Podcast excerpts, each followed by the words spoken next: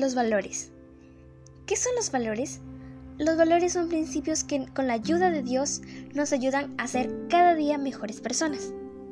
Bueno, el día de hoy quiero comentarles sobre alguien que cuando estuvo en la tierra practicó todos estos valores que nosotros debemos poner en práctica, el cual era Jesús. Jesús siempre fue compasivo con los demás.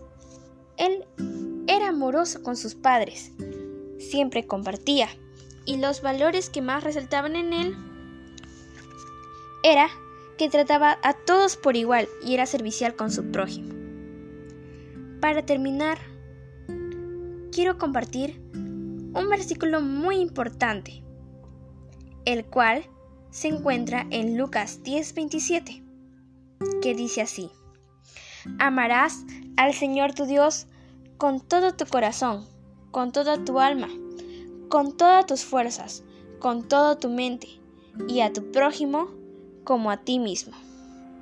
Así que querido amigo, recuerda, practica siempre los valores, sigue el ejemplo que Jesús nos dejó y pone en práctica este hermoso versículo que acabamos de aprender.